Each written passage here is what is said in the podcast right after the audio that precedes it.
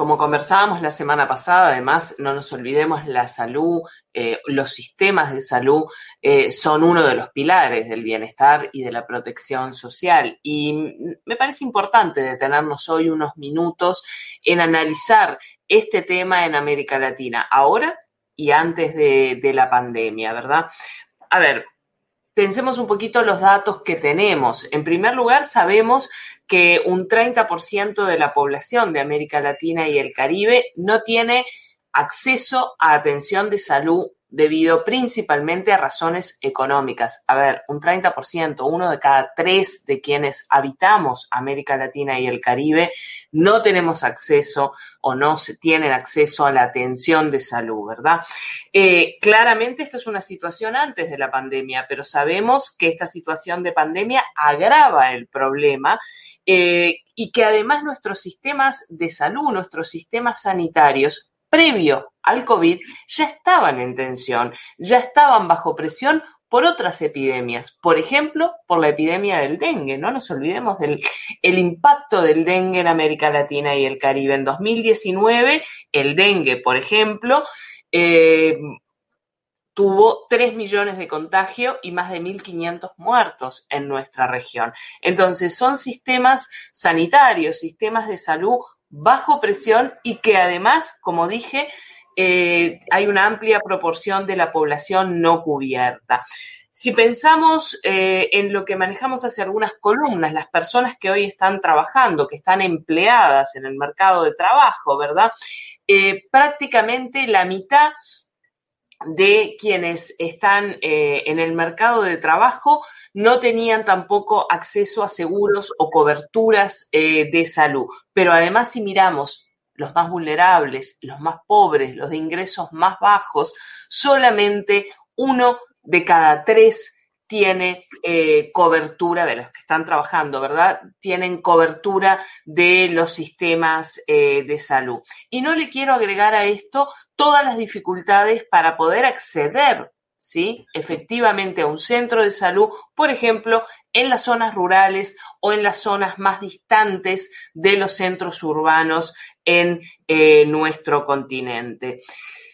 Hay otro dato que a mí me parece muy importante para reflexionar y es eh, el gasto en salud, pero principalmente lo que representa el gasto de bolsillo, es decir, lo que cada uno de nosotros tiene que poner para poder atender su salud.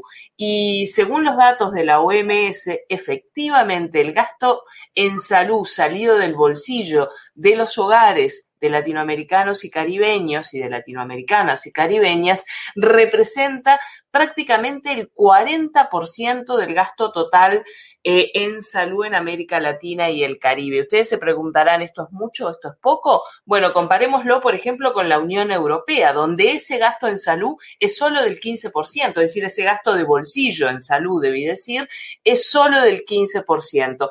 Y ahí, nuevamente, Pensemos lo que hablamos hace algunas semanas sobre las temáticas eh, del cuidado y hay que sumarle a eso, además del gasto del bolsillo, todo el tiempo que destinan los hogares, ¿sí? Y principalmente las mujeres dentro de los hogares a atender la salud, a cuidar la salud de manera no remunerada. Y si quieren agregar una perla más, prácticamente el 73% de las personas que trabajan en el, sector salud en América Latina y el Caribe son mujeres, ¿sí? Entonces, esto nos da un panorama de qué es lo que está pasando con eh, el sistema de salud, pero con algo que me preocupa más, que es el derecho que todos tenemos, que todas tenemos a la salud y la posibilidad de efectivizar ese derecho, es decir, que no quede solamente en papeles, sino que sea eh, un ejercicio real eh, de ese derecho. Karina, pensaba en dos cosas. La primera, eh, tú decías, eh, trabajadores y trabajadoras de la salud, que sobre todo son mujeres y sobre todo son los que están sufriendo el impacto del COVID-19, con contagios masivos en los servicios de, salud. están sufriendo una situación realmente muy compleja en países donde por ahí enfermarse implica también no cobrar dinero, por ejemplo, no tener un sostén monetario si no se puede ir a trabajar.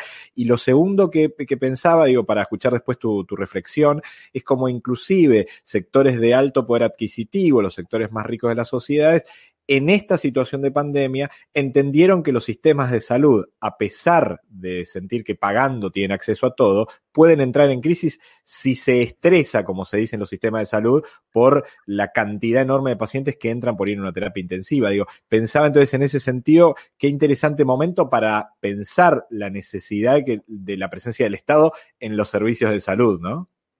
Absolutamente. Eh, claramente esta pandemia genera tensiones, trastornos. Eh, todos tenemos miedo a enfermarnos, a morir, a perder seres queridos, eh, a tener también, como ya hemos conversado, otros consecuencias a nivel social y económica. Hay angustia, hay tristeza, hay zozobra, ¿verdad? por los cambios que se están dando en la vida personal, en la vida social. Y, y los sistemas de salud son una clave en este punto.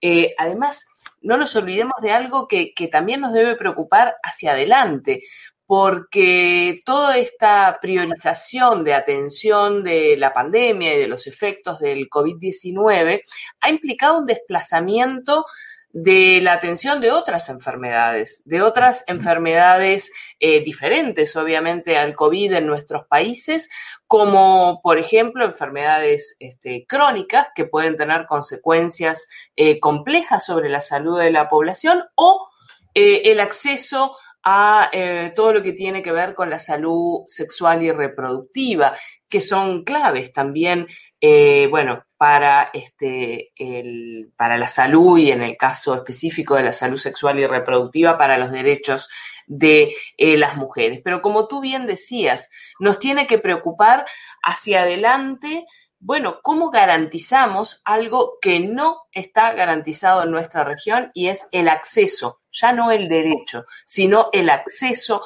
a sistemas integrales y universales eh, de salud en el marco también, como decíamos la semana pasada, de eh, acceder a sistemas de protección social universal e integral. Y ahí el papel del Estado es absolutamente eh, prioritario en términos de garantizar ese derecho y ese acceso universal a la salud. Hoy sabemos que las disparidades en el acceso y la calidad de los servicios de salud son además una de las expresiones más claras de la desigualdad en la región, ¿sí?